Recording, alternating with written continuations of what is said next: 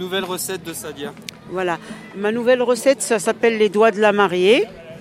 Euh, soit balaros, hein, qu'on dit euh, chez nous. Et en français, ça euh, correspond aux doigts de la mariée, c'est ça. Donc les doigts de la mariée, on va prendre les feuilles de briques, euh, on va les plier en quatre. Et au milieu, on va faire la farce. donc la farce, c'est les amandes, la cannelle, l'eau de fleur d'oranger, euh, le sucre. Alors le- les mesures pour la farce, c'est trois mesures d'amandes et une mesure de sucre. Un peu de cannelle, euh, de l'eau de fleur d'oranger. On mouille tout ça. Il faut avoir une pâte homogène qui tient bien.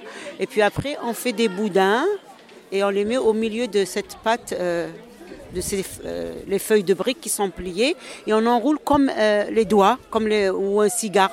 On les fait frire à l'huile de tournesol, huile de friture. Et puis une fois que ça s'est refroidi un petit peu, on les trempe dans le miel. Et ça, c'est très bon avec du thé à la menthe.